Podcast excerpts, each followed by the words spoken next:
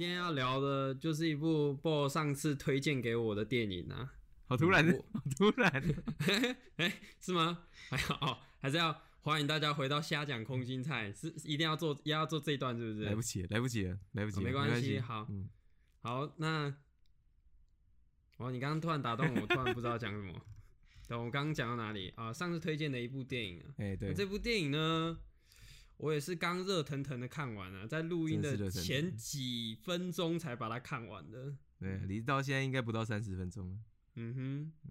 那这部电影呢，就叫《惊涛布局惊涛布局》，它是去年年初的电影，哎 这么新哦？对，这部很新。哎，我不知道哎，我以为它有一段时间了哎。嗯，不过呃，没有没有炒起来啦，就是那个风潮没有起来。嗯照理来说，就是这种悬疑电影，其实感觉会吸引蛮多人去看的。是吗？然后就是像前几年有些电影，比如说什么什么布局啊，就有一部电影叫布局啊。哦，那个有得奥斯卡的那部吗？我有点忘记了，反正就是跟这种有关的。我不知道为什么，嗯其实还、好像还蛮多人喜欢看这种很悬疑的，然后就是最后要给你来一个大反转的，就有点有点烧脑，但是根本也没在烧脑，因为其实电影到最后全部都会跟你摊牌讲出来，你根本也不需要烧任何脑哎。哎哎哎好，我我我我直接插话，你讲到烧脑啊，这个我很有意见的，因为因为？你有没有常听到人家说什么很多片是烧脑神作？有没有常听到这个词？应该有啊，就是尤其是诺兰的片嘛，没是动不动就烧烧脑神作。呃我、哎我很不觉得啦，嗯我很我很我很讨厌这个词、欸。我我我我我我是不太讨厌呐，你先讲。我一直在想啊，就是你知道，就是你知道一个一个，诶、一个显卡或者是硬碟啊，它要高速运转到过热是什么状况吗？我不知道啊。就代表它效能很烂呢、哦，我知道，你要想说，妈是笨的人才会觉得烧脑。对啦，对啦，对啦，对啦，对啦，就是你要你要不是我看诺兰的片，我也会有东西看不懂，但我不会觉得烧脑啊。嗯，你干嘛没事要在看的时候，然后想这个，然后再说，哎、我想这个，然后想到错过了，然后什么啊，这个真的很难很难理解，我靠，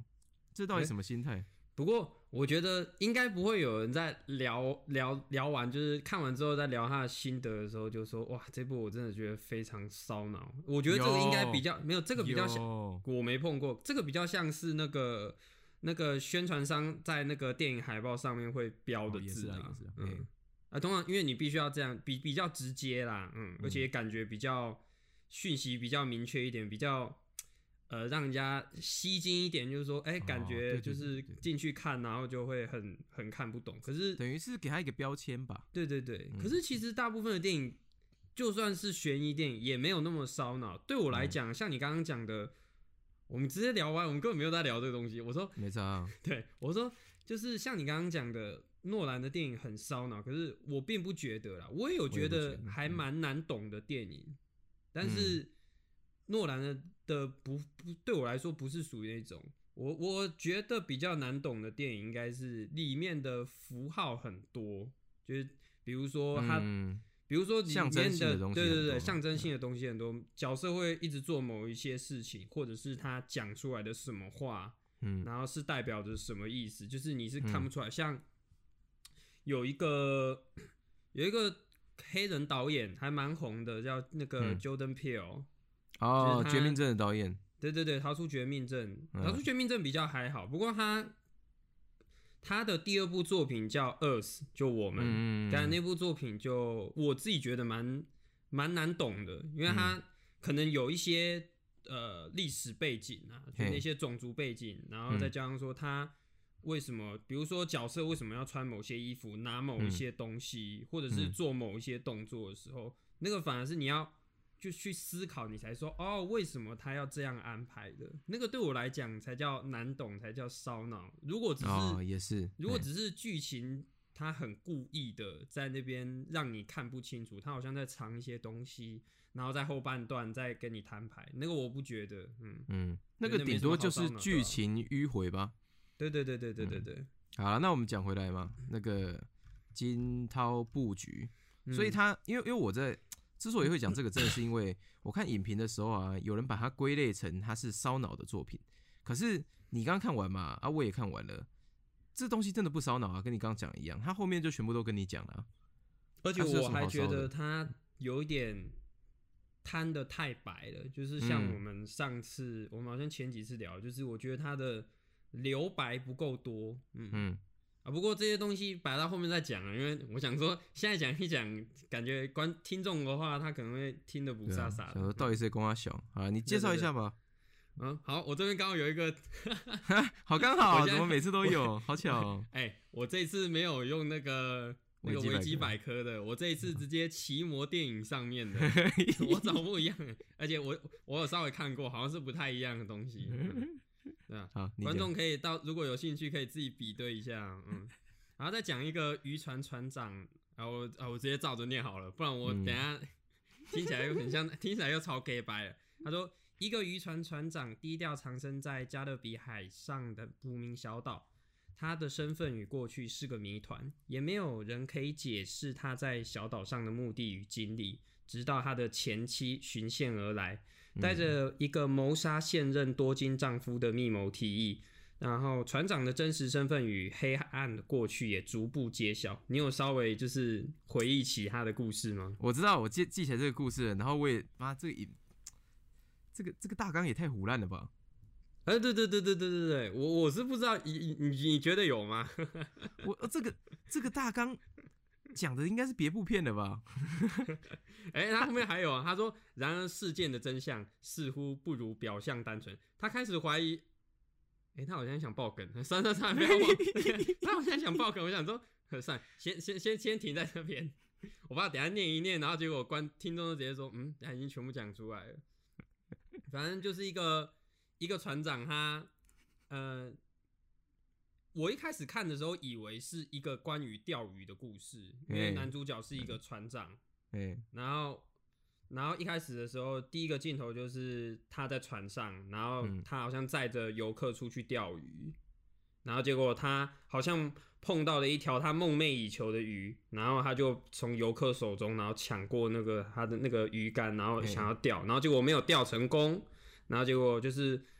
那个搞的这趟旅程，就是那些游客也不开心，然后他好像身上还背的对他，他好像身上还背了一些欠款之类的，对，嗯，嗯，然后就很很，然后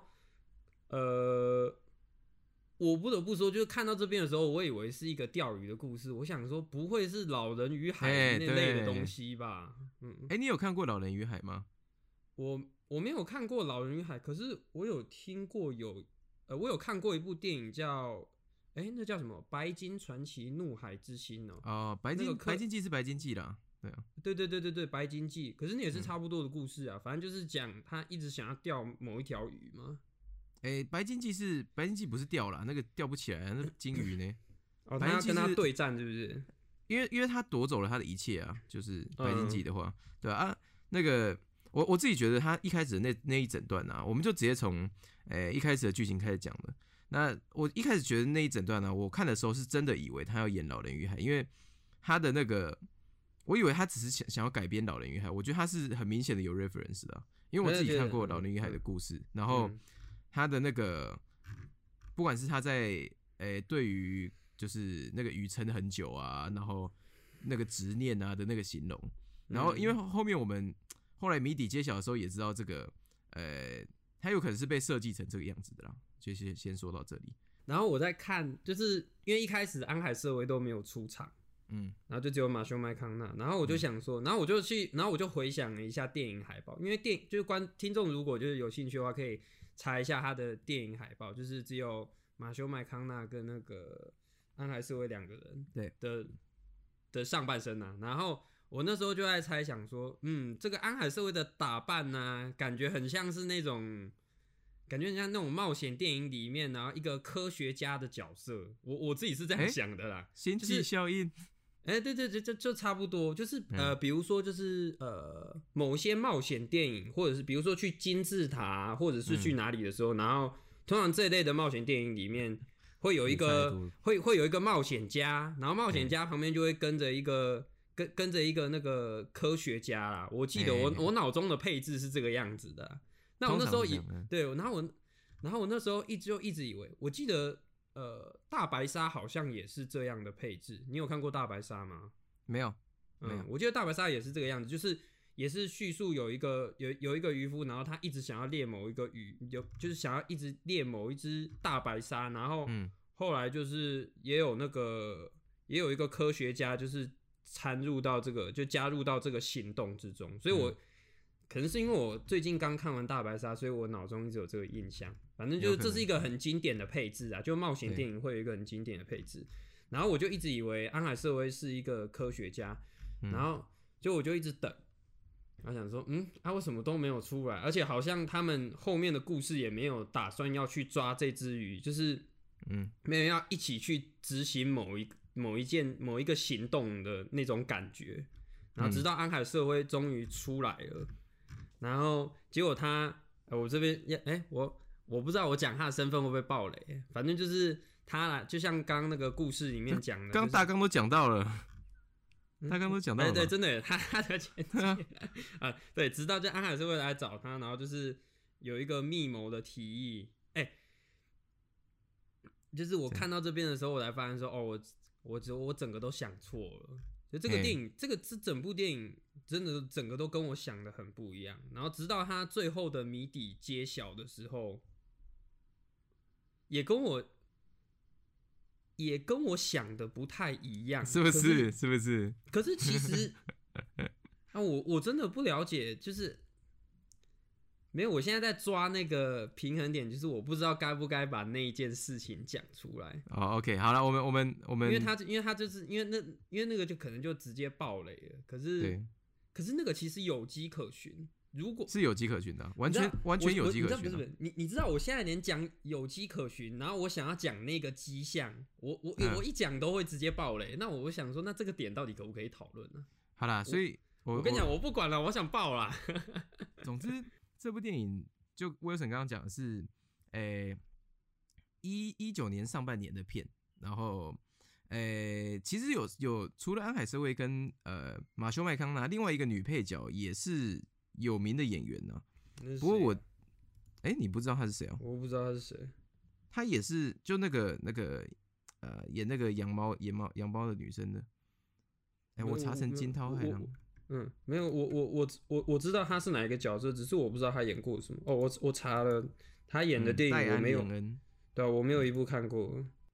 也是一个，哎，我蛮常看他，看到他，对啊，他演过《出轨》啊，《托斯卡尼艳阳下》，这我看过的了。然后《纸牌屋》，哦，《钢铁英雄》，啊，他演妈妈啦，哦，嗯嗯，然后总之这部电影就是在一个呃莫名其妙的背景设定开始的，但是。因为大家应该知道，我们看电影通常，呃，除非有一些比较传统的故事，我们会从头开始看，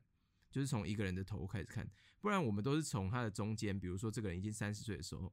那在电影里面就是那个主角叫什么贝克吗？嗯，主角叫嗯，哎我不知道他叫什么，就是马修麦康纳，对，主角是，我们就这样直接叫他，因为我忘记他叫什么。就我们是从马修麦康纳大概四十几岁的，就某一段时间开始看起。那其实因为大家看电影的习惯应该蛮正常的，就是我们通常都是从主角的诶某一个特定的时间点开始看起，然后如果有要交代他的过去的话，就会在剧中往回交代，然后他的未来当然就是在剧中往后交代这样子。所以我们通常是这样了解一个电影里面的角色。但是金涛布局其实有故意利用了这一点。然后这个我们等下等下会讲到，所以他一开始就也起得很混沌呐，就是起了一个莫名其妙的头这样子。我当初在看的时候也跟 Wilson 一样想说啊，这就是要播那个啊《老人与海》啊，然后后来就《老人与海》，然后又打炮嘛，就是就是有打炮的《老人与海》这样子，对啊，然后一一切都看似就是诶很普通的配置啦，就是一个该怎么讲？他一开始给我一种。你觉得是冒险片吗？对你来说是冒险片。呃，我本来以为它是冒险片呢。他可以把他他可以把老他可以呃探讨老人与海的那种状态，但是可以把它包装的像冒险片那个样子。对对对对对对，有点像白金之星的那个啦，那个白金之星不是不是，我说的是那个是陈太郎的白金之星，不是那个白金之星，我说的是白金记的那个白金之星，就是克里斯坦斯沃那部，对啊，他那个因为白金记本来就有一点冒险的成分在，但是。我记得他们那个版本又把它弄得更冒险一点啊，就特效啊、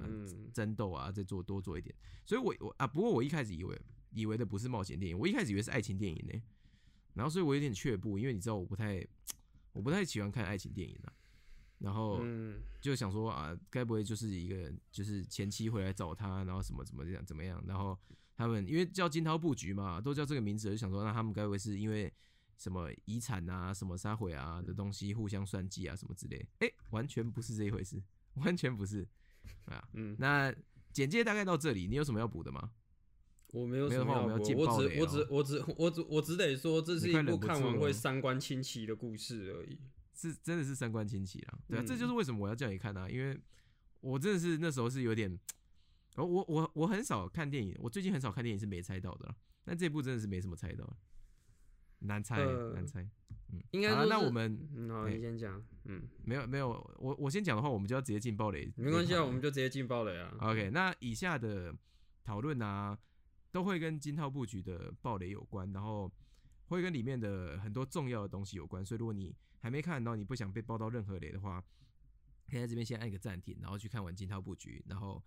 再回来给我听完这样子，哎，就这样，好，那给大家一点时间离开，好。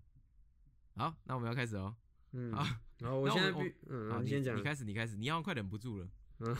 不是，因为我刚刚要一直在讲说，就是他这部电影的一个大梗，也不会说看不出来，就对，但是他前面有一些迹象可循，而且那个是，好，我现在要讲哦，就是那个是你只要有玩游戏的话，你绝对看得出来，就是他镜头的运动，他镜头变化方向，像他他安海社会第一次出场的时候。镜头先拍他背面，但是他转到他正面的时候，是用一种非常剧烈的晃动，晃到他的前面去。那个东西就像你玩那个某一些 T A 就是啊，那个等一下，刺客教条，你在转换视点的时候，第一人称转到第三人称的时候，电电动在转换视角的时候，你会很剧烈的就轰轰，就那种快速的推拉，然后就是你。这部电影里面还蛮多这种的，还蛮多这种镜头运动。然后那时候一看的时候，在我还不知道，因为那个呃，这整部片是一个游戏的架构嘛，嗯哼，对对对。但在在我还没知道这点之前，我在前我在前面看的时候，我其实就有一点感觉，就是说，嗯，那你干嘛没事用这个？因为这个是一个很很突兀啦，对，很突兀，而且会让人家看起来像失误的东西。嗯，因为不然一般来讲，那个电影在拍的时候，可能是慢慢的转到它的正面，或者是就是技能运动不会那么的剧烈啦。对，所以我那时候在看的时候，就哦，我是没有猜到啦。可是其实我，因为它叫金涛布局嘛，所以它有一点悬疑，然后好像就有要有一点讲心理层面的，就是他好像跟他想钓的这条鱼，然后之间。他可能跟他有什么心结的，就像我前面被他的老人与海骗到这个样子，所以我一直，我其实一直有在想说，因为像这种讲心理层面的电影，我其实有时候有呃之前有看过一些，然后那些电影就是在讲说这些角色可能碰到了某一些状态，然后他会幻想出某一些其他人看不到的角色，比如说讲最讲最经典的。几个例，对对对对，呃，第六感，嗯，那是什么？第六感什么？灵异灵异，哎，第六感是指，不是第六感是练灵异第六感，灵异第六，对对，灵异第六感，布鲁斯威利那部了。嗯，然后还有，哎不，可是那个不太像是，那个比较像是他死了，然后那个他是他的灵魂，然后刚好男主角看得到他的灵魂。我要讲一个比较经典的两个例子好了，一个是斗阵俱乐部，嗯。哎，这你应该没看过吧？哎，我还没看呢，你不要讲太多呢，我有想看。没有，我没有，我没有，我我没有要讲，我只是讲说，我只是讲说，就是那个角色是幻想出来的。然后还有有一部电影是莎莉赛隆演的，叫什么？哎，叫什么？什么嗯什么哦哦厌世妈咪日记啦，也是他有幻想出一个角色来，反正就是这种角色的精神已经处于一种濒临崩溃的状态，然后会出现他会幻想出另外一个角色来，然后这个角色会代表着呃主角的某一些面相，然后代替他讲出某一些话。所以我我一原本以为我，所以我原本一直在观察说会不会。其实哪几个角色是马修麦康纳自己幻想出来的？对对对对对。但是我后来发现说也没有啊，对啊。所以我其实我我其实有猜不透，说这部片到底在干嘛？哎，叫惊涛布局，我真的是猜不透在干嘛。嗯，啊，不，他的我自己注意到的，一开始是象征性，除了那个镜头啊，因为镜头的不自然，我也没有直接联想到游戏，因为可能我玩的那个以第一人称视角的游戏也没有到非常多，但是。我一开始有往那个方面想，就是有往游戏这个方面想啊，就是那个他有一个一开始就有一个梗，就是他说他听得到那个啊，那个他小孩听得到他的声音吗？哦，我那边也我那边也觉得有点诡异，因为想说你是一个有点像心理惊悚的那种感觉，为什么开始有点有点科幻、有点奇幻的？我是有联想到那边来，想说，哎。还是你要跟我搞什么灵异的，什么前世今生的？而且我其实一开始以为就是就是他儿子啊的那个的那个小男孩，我以为是马修麦康纳的的年轻的时候，哎，他可能是想要把这个故事包装的很多层啊。对我我真的我我我我把这部片想的很复杂啊，这部片嗯呃也是有一点设计过，只是。也是有一点复杂，只是我想的复杂的方向已经完全整个偏掉了，歪掉了，歪掉了。对，整个歪掉，所以 这部片不管演什么，对我来说都是出乎我的意料。说啊，原来是这样啊！我一开始猜的是，因为他他在钓鱼的那个场景啊，天上一直有一只鸟，就是那个鸟出现的时候，鱼就会出现啊。然后所以我就想说，我本来在猜的是，哎，他他。后来形容把他儿子讲成一个技术宅的感觉嘛，想说哦，该不会是他儿子一直开无人机吧？就是那鸟是假的这样子。嗯，哇，那那也太太也儿子动物星球频道。然后，但是但是不可能嘛？我就想说，那如果这样的话，那个这个脑洞也蛮棒的啊。然后心里已经给他加个分，哎，还也不是这样子，对啊。然后那我们就不吝啬讲一讲，其实。它的整个架构是这样子的，就是整个岛啊，包括岛上的任何人事物啊，全部都是假的嘛。嗯，啊，就全部都只是一个游戏里面的人物，你可以说是一段城市，或者是诶一些 AI 啊，或者是不管是诶主角马修麦康纳，或者是他身边任何人都是 NPC，嗯，而已而已，而且似乎啦，似乎呃他的。呃哦，创造这个游戏的人就是这个天才小朋友，就是他的马修麦康纳在生前的儿子。那马修麦康纳本人，本人是已经过世了，已经离世了。然后这个游戏是由他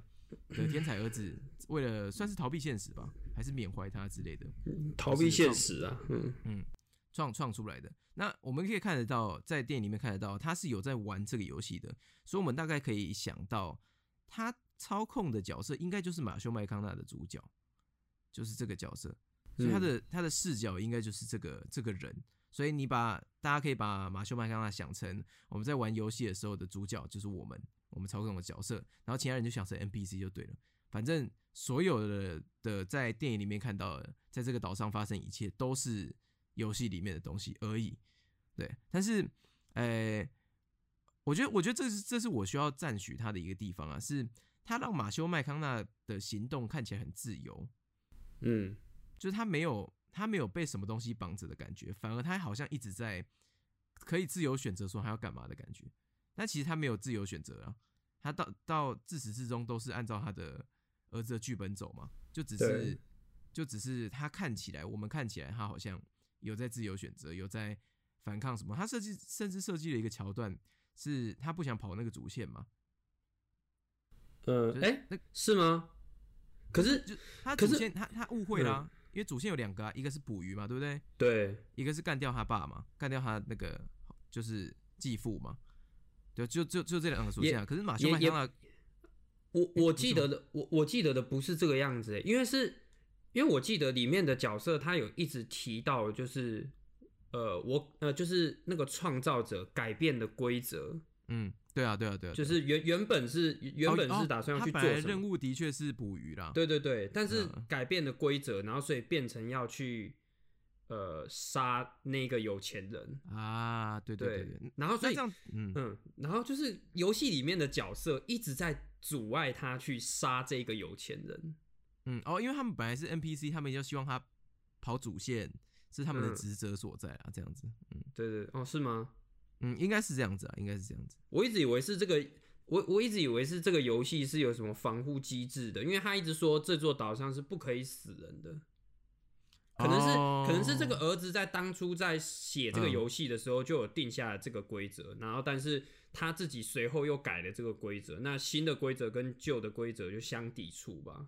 嗯，可是他终于忍受不了，就是他现实生活中的妈妈一直在一一直一直在被他爸爸然后拳打脚踢，所以他真的忍受不了了。嗯，所以我觉我觉得他，诶，你刚讲那个城市的部分，就是他设计游戏的部分，这个我倒是比较没有想到。但是我一直觉得他改规则有点是象征着他的心态的转变吧。就是我们都一直都只能从荧幕前面看到这个孩子，然后他的表情也没什么表情。但是，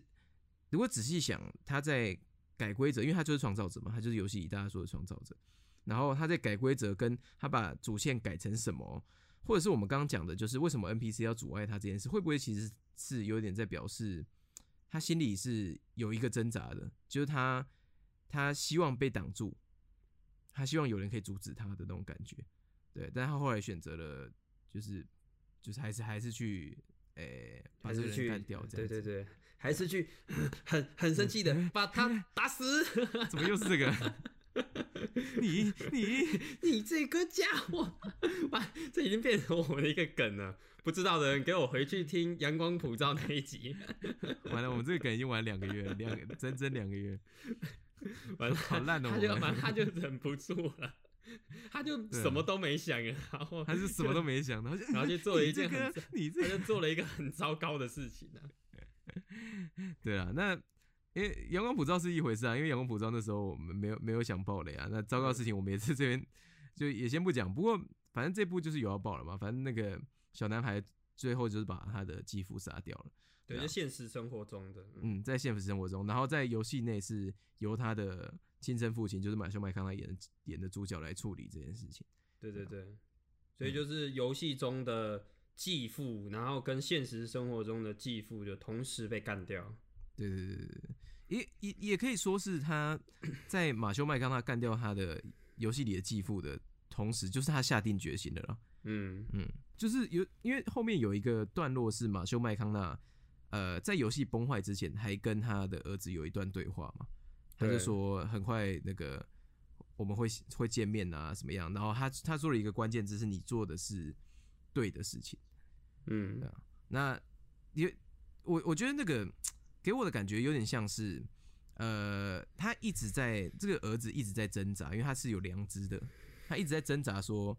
我这样杀下去，我这样虽然是帮我妈妈解脱了，帮我解脱了，但是这到底算算算不算是对的？然后他需要有一个人跟他讲说这是对的，这样子。嗯嗯，就是这一点，我觉得三观清奇哇！你居然就是我我。我实在是，我那时候看到的时候是有点震惊的，是说啊啊，所以杀人杀人，对对，所以你杀人，然后你觉得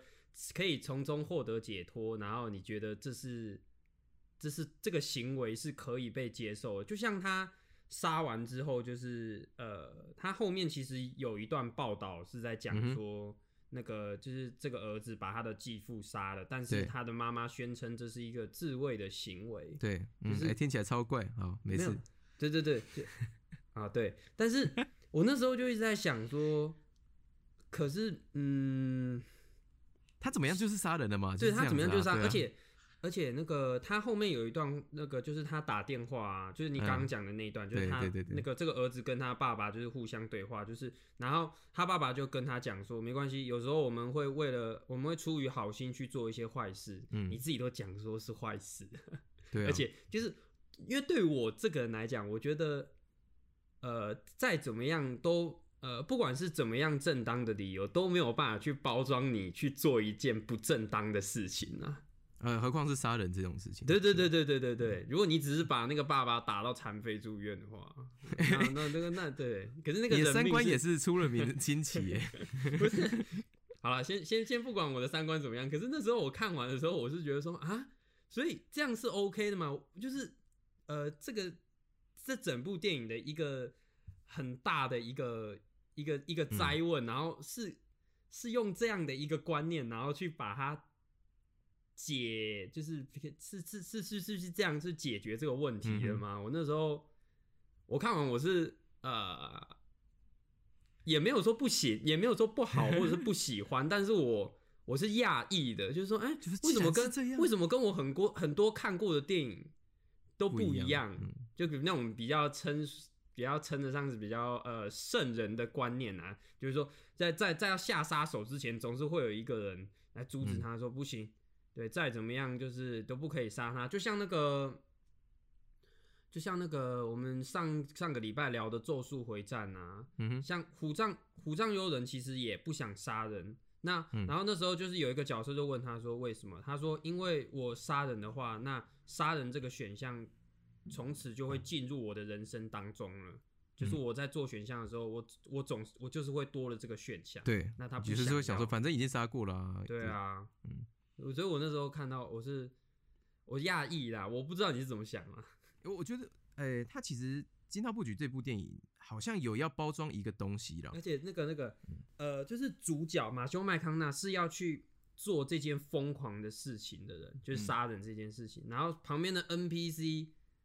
是阻止他的，所以对啊，旁边的 NPC 看起来比较像好人，然后他自己看起来超像一个坏人的。是啊，是啊。对对对，然后照理来说，呃，一般来说应该要反过来，大家都叫你去做一件坏事，但是主角有一个非常坚定的意志，不行，我有一个，我心中有那把尺在，我有那个 justice 在，但是这部电影是反过来的，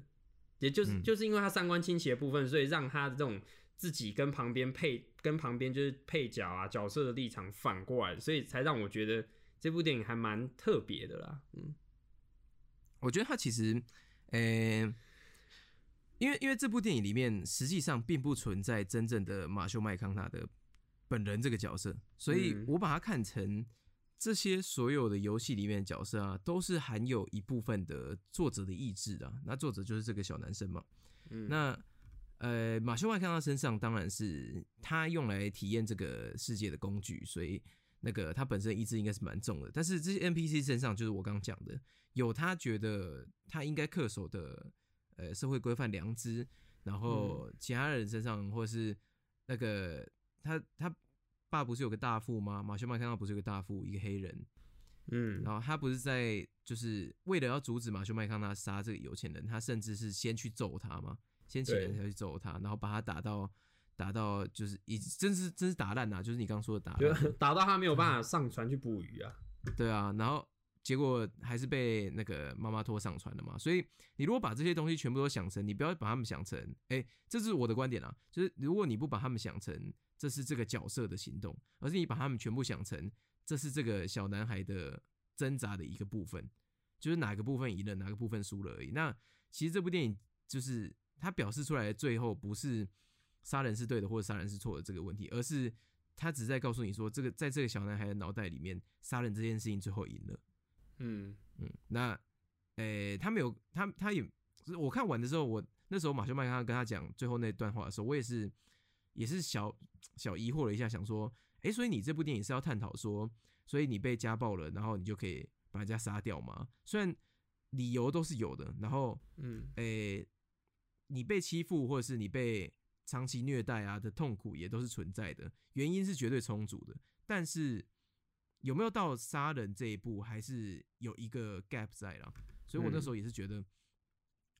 你要奇拐啦，就是 就是是真的，你你这部电影包装了这么久，是为了想讲这个道德观吗？你是为了想要帮这些被，难道是想要被家暴的人发声吗？可是后来后来转念一想，然后刚刚跟你讨论，也发现嗯他其实搞不好只是想讲完这个故事而已，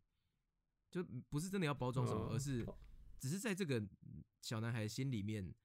杀人的那个愤怒赢了而已。因为你是把它看成就是你是把这整个游戏看成是他心中的那种价值观在碰撞啊。对对对。但是因为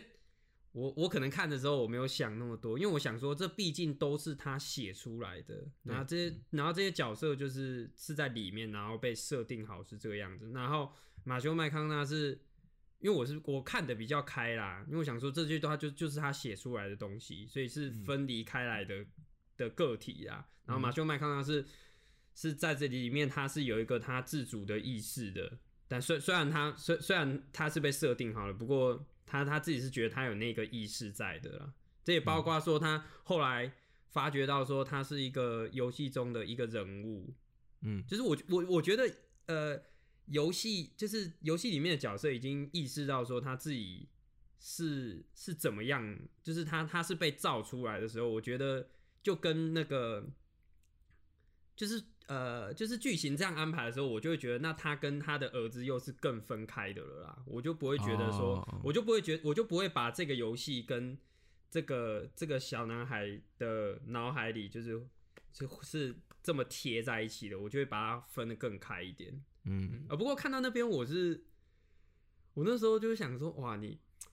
哇，你让马修麦康纳自己意识到他是游戏里面的角色，我想说，哇，你现在是想要探讨什么存在主义，是不是？我想说，你要把这部片是又升格到一种很精神层面的境界吗？想要另外一个地方，你知道，那那种东西就很像，你知道，因为当他意识到他自己是那个游戏里面的角色的时候，其实就跟《银翼杀手》很像啊。对啊。就是我就我是被造出来，我所有东西都被设定好的，然后再探讨说，那我到底还是不是我？我以我以我以为他要讲这个，嗯，啊，事实上他的走向也，如果再再对再再稍微装饰一下，其实还真的可以讲这个，嗯，是这样没错，嗯，不过他后来没有，对我们帮大家补一下，他后来真的没有讲这个，但他没有把这部片想要讲的很悬呐，嗯嗯，看这部片的时候，我是跟我家人一起看的，然后我妈就说，哎，那个后面那个。因为他是在剧情的中后期公布这个游戏这个谜底的，然后他不是公布完马上结束嘛，所以他中后期的时候公布的时候，我妈就说：“哎，那个设计架构有点像楚门的世界这样子。”嗯，对啊，就是所有东西都是被设计好，只是差别在楚门是楚门跟他的他旁边的人是演员嘛。那如果我们把演员换算成 NPC 的话，至少楚门是真的有自己的意识的。但是马修麦康纳到底有没有真正的意识？其实他也没有在里面表达的。很明确，他也没有要压死这一步，那就是，呃，而且而且，我会我会抱持我刚刚的观点的原因，是因为马修麦康纳在游戏里的设计啊，跟他本人留下来的历史不太一样吧？嗯，是吗？就是因为呃，在这个小男孩的记忆里面，马修麦康纳是一个很温和的人呢。嗯，对，但是他在他在他设计出来游戏里面。是一个会酗酒嘛，然后呃，就是性生活泛泛滥，然后呃，有有点放荡不羁的那种浪子，就坏男人的感觉了。嗯，然后甚至他可能会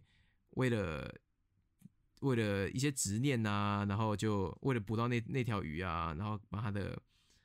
用用那种很坏的话把他的大副赶走。虽然他是好意啦，但是就是那跟。后来他们交代的马修麦康纳就是已经死掉的这个军人的形象是有违背的，所以我才会抱持着说他应该是完全是被设计过的角色。有吗？有违背吗？因为我记得他他介绍那个他的就是电视报道在介绍他父亲的时候，其实带的还蛮快的。嗯，对啊，就是这这我我说的违背是因为我我相信马修麦康纳不是有一段记忆吗？是他跟他儿子以前在钓鱼。对啊，我相信我我取的证据是那一个记忆跟后来的新闻报道而已啦，因为他是为国捐躯的嘛，所以我们也不知道他的太多历史啊，这只是那个，因为我记得他在电影里面有讲到说，他不知道是什么，他他他只是亲就是一句话带过说他他说战争毁了我，嗯，可是他实际上没有活过那场战争啊，他死掉了，对。对啊，所以他的记忆里面的以前的他跟现在他是不一样的啦，嗯。呃，那我我们把以前的他当做真的他，因为以前他才是真的活过的嘛，所以就会给我一种感觉是，那这个性格大变其实不是真的是战战争造成，是因为他被设计成他是这样的一个角色。嗯对啊，所以我我才会抱持着说他是没有那个自我意识的。那不过他到底有没有自我意识，其实我们也不知道。不过，哎、我一直 我觉得他应该是，搞不好这个小男孩有读过《老人与海》这本书，你知道、没有？因为因为那个呃，虽然说就是马修麦康纳在这个小男孩的脑海中是非常温和的形象，但是他有说过一句话说，就是他有曾经因为钓不到鱼，然后就大发雷霆过。对对对，然后他他可能把他他可能去做了某一些对。连结吧，然后所以就是哦嗯，那那会那他可能就对钓鱼有某一些执念，那然后他所以然后所以在然后那个在游戏里面就把它设计成这个样子，嗯。然后哎、好像可能搞不好他也刚好读过《老人与海》，所以哎、搞不好哎、好像船长都是该酗酒的，就是他会依照他对对对因为这个游戏对。是他设计的，所以是依照他脑海里对某一些形象去做一些设计啊。嗯，我是这样猜想的啦。你像我刚刚在形容的时候，一直都在讲说，哦，他他是怎么设计，然后他是怎么嗯样设定这些东西，所以我就，呃，越讲我就越不觉得这些角色是他心中的价值观在对撞啊。我不是抱着我看这部电影的时候是完全是个意外啦，就只是我们家人把它点来看而已，所以我没有抱着我要去看一部悬疑的大片的心情来看。嗯那既然不抱着这种期待，我就会觉得，哎、其实这部电影设计的已经是出我意料了，因为我本来没有预料到嘛。那假如说举个例好了，假如说我去看《天能》，那我可能去看《天能》的时候，我本身就已经带着一个期待说，好好，这部电影会一直转，一直转，一直转，一直转的那种期待。可是我在看《惊涛布局》的时候是没有这个期待，所以我有可我有可能对它的呃布局性啊，跟它的剧情反转啊，有点高估了啦。就是我现在给的意见是有点高估的，那只是因为我没有我没有预料到，就这样，哦这，样，嗯。呃，不会啊，就是就啊，就是因为你没有做事前心理准备，所以你就不会有任何的预设立场。他、他他他给你他喂给你什么你就吃，我就吃什么。么，对啊，嗯，欸我觉通常这样得好像对这样看电影不是比较开心吗？你这样看你没有比较没有压力啊，嗯，《金刀不语》这部片呢，你觉得它算是悬疑片里面的好看吗？我觉得呃普通啊，标准发挥啊，普通对我来讲，嗯。对悬疑片来说，应该是标准发挥我我我我一开始以为你看这部片，因为你刚刚有讲你看这部片是你们家拉你一起看的嘛，哎、对，我我一开始以为说哦会不会是因为有马修麦康纳你才看的，哎、你你知道这两个演员我都喜欢呐、嗯，只是我因为我很常骂安海瑟薇嘛，我就说他不会演戏啊，但是嗯我是喜欢他这个，我就我就很吃他这一型呗，嗯。但是我真的觉得他他真的不会演呢，怎么办？哦，没关系，没关系。我记得我们好像哪一集的时候有讲过他了。那个 我们这就我们就不二次一样啊同样是有害啦马修麦康纳的集数啊。我说我们就不二次伤害啦。我真的是我不是故意的啦，但是你不要每次都跟马修麦康纳一起演戏嘛。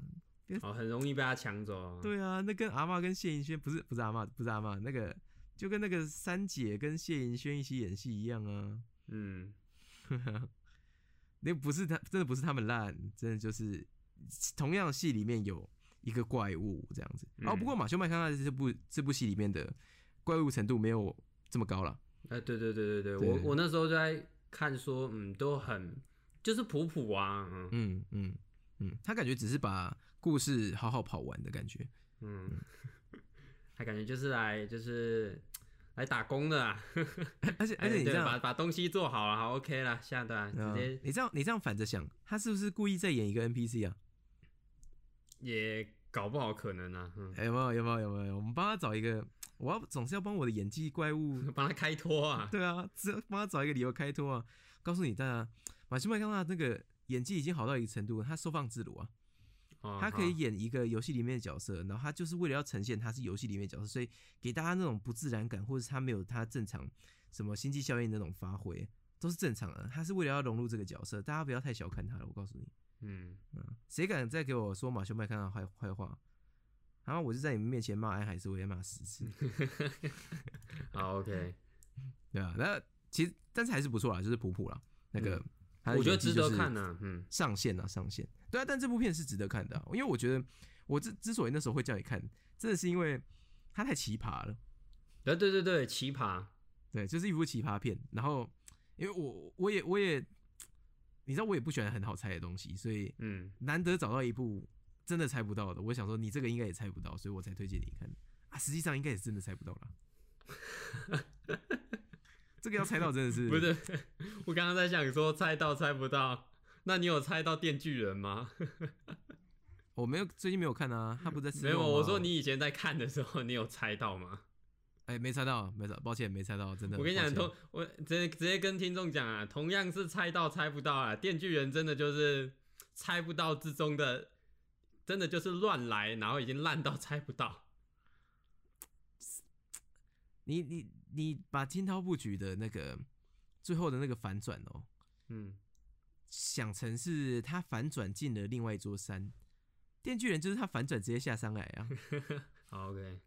他妈的那个不知道在转哪下，哎、不过听说他最近又要转回来了啦，因为我最近有看到一些朋友在讲电锯人剧情。嗯那个我们等下可以下线再聊啊。对，嗯。然后我我们每次都把电锯人拿出来编，然后死都不做一集电锯人这样。嗯，我哎、可以啊，我我是可以的啊。我不要做电锯人，我就觉得不好看呗，嗯，没有，那就拿出来编呐、又要拿出来编，哎呀，好啦，没有啊。如果如果电锯人真的完结，我们就来做一集集电锯人。他好像下一话就完结了，对对对对对，嗯所以快要可以做了，快要可以做了。嗯嗯，好了，那评个分吧。评个分啊，满分五分好了。嗯，好，满分五分。满分五分的话，我这边可能给到三点五。嗯嗯，有趣啦，因为就是就像你刚刚讲，因为我我自己也不喜欢好猜的东西啊，所以它让我、呃，先不管说就是这个概念，然后还有它的它的他想要传达的讯息，我同不同意的啊、至少说让我讶异到，我都觉得说嗯还 OK。我这边满分五分的话，我给十五分啊，没有，那十五分，没有，没有，开玩笑，开玩笑。满分满分五分的话，啊很不想跟你一样哎，但是我可能也差不多给三点五而已，嗯。因为因为它它不是什么多优秀的片，但是我觉得很有趣啊，嗯。就是我有被我有被 entertain 到这样子。啊，OK，我被娱乐到，那个那个下午的心情是啊，晚上那个晚上的心情是愉悦的啦，就觉得、嗯。哎呀，真有趣，今天看了一部有趣的片。那有时候看电影就这样子啊，就是有时候没有期待的时候，反而你有意外的收获的时候，就觉得哎、其实蛮蛮不错的，对啊，但是那是建议大家去看的，我觉得我的三分以上都是会建议大家去可以去看一看的，对啊。嗯然后他好像因为看他真的是没什么人在看这部片哦。嗯啊，影评也不多，然后那时候票房也也很差，所以不知道为什么那个不知道同期的到底是什么电影哦。但是忘了，嗯如果大家连那个连什么好，我干我又想举举万漫漫威电影了，可恶！好，你讲讲讲，如果如果大家连《星际异工队二》都咬得下去的话，那个哦，嗯，你或者是《雷神索尔》，大家都会去电影院看的话，《金涛布局》在家点来看，我觉得是你会获得的东西，应该比这些超级英雄片多蛮多的啦。嗯但是我不帮他背书什么啦，就只是有趣程度啦。啊，超级英雄片也猜得到啊！嗯我自己自己，我虽然是 DC 粉，但是 DC 的东西我也是都猜得到了。哎、说到 DC，今年是不是终于有英雄片可以看了？啊，对对对，就是下下礼拜吧。对啊，胜利女超人，对啊，我下下下礼拜应该会去看那个灵魂急转弯，啊嗯，我期待非常非常久，超级想看对啊，应该也是出来会一把鼻涕一把眼泪啊，就我哭点低嘛，而且看动画片嗯。我哭点更低，哦，非非常想看，对啊，你在日本看得到吗？你说灵魂急转弯啊？对啊，我不确定哎，可是我一我会看 Wonder Woman 啊，嗯，嗯，Wonder Woman 我也我应该也是会去电影院一所以瞧就进，听众啊，我们就是会有预定一个位置是要给神力女超人的啊，没有错啊，去就是啊，如果你现在刚想要点那个退订阅的话，拜托行行好，再等两个礼拜吧。好如果真的觉得神与超人啊，我们讲的很无聊的话，就再给我们一个机会吧，拜托你了。嗯，啊，不会啦。如果如果真的好看的话，哎、不好看的话，我们应该会讲的更有趣吧？不好看的话，我们没有好看的话，我们应该会讲蛮多的，讲蛮长的。不好看的话，我们应该也会讲蛮多，讲蛮长的。我们就是多话啦，怎么样？嗯我们就是主打多话，而且啊，多话而且不无聊啦。这其实是我们时隔几周难得没有做一些集齐的题目了。集齐哦，对对啊，因为我们做集齐的题目做了其实好几周，所以也是跟风跟了几周了。那有没有成效就就看各位的啦，就看大家的诚意，威胁观众。没有啊，这边反正大家喜欢就听嘛。呃，如果真的有喜欢的话，五颗星留个言都可以啊。如果要真的给我们五颗星以外的星数的话，就就就就我也我也欢迎呐，嗯，也欢迎啦。反正跟我们互动其实都是比不互动还要好很多的。那跟我们互动更直接的方法呢，当然就是到我们的 IG 啦。有在听 Podcast 的听众应该都知道，Podcast 的导流的系统还没有这么完善。然后像我们这种小小的台。也不会有多多少资源或者是多少曝光度啊，我们也没有认识什么人是可以帮我们多曝光的。那当然，我们还是很期待可以跟其他 podcast 合作，podcaster 合作。但是，呃，反正现在就是小小的嘛，所以要怎么推广出去呢？也只能先靠各位的口碑。如果你真的喜欢的话，不管你是喜欢哪一集，你都可以用你最喜欢的那一集去推荐给你的朋友，然后让他们知道，搞不好他们喜欢集数跟你不一样，或者是他们就喜欢。我们这样的风格，或者是可以让他们放松，都很好。然后希望呃会有更多人喜欢啊。那我们现在就只能以一个就是直销传下线的方式，就是一传十，十传百这样子。对，一个拉十个。对啊，那我们现在在一传十的部分就已经有障碍了，所以 请就是大家如果真的喜欢的话，就请不吝啬帮我们推荐出去。平常可以在 Apple Podcast、Spotify，然后最近有慢慢串起来的 KKBox 都可以听到我们的节目。然后我们也会努力想一些我们想聊，因为一定要我们想聊，我们才会有东西聊啦，才会有趣啦。所以如果呃有一些观众建议，我们也有在考虑，就只是我们有有有要做好心理准备啦。就是虽虽然说我们是闲聊台，但是有时候还是要稍微做点功课。那可能我们最近比较繁忙，没有之前上片这么频繁，那就请大家。见谅一下，然后我们也会尽量找一些有趣的话题，然后跟大家讲这样子。嗯，哎，那我是 Bo，我是 Wilson。OK，那我们就下期再见了，拜拜拜。哎，今天是正常的。对对对，我刚刚还在想说要不要讲再见。